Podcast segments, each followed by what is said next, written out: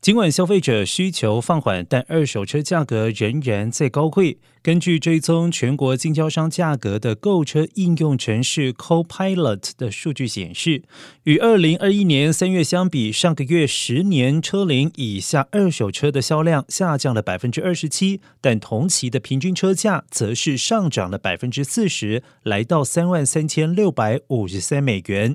Copilot 研究显示，对于将近一年到三年的新车，三月份的销量比一年前下降了百分之三十一，但平均价格四万一千美元却高出了百分之三十七。Copilot 表示，二手车的价格并没有下降，是因为经销商持续面临新车供应不足的问题，许多潜在的新车购买者最终可能会购买二手车。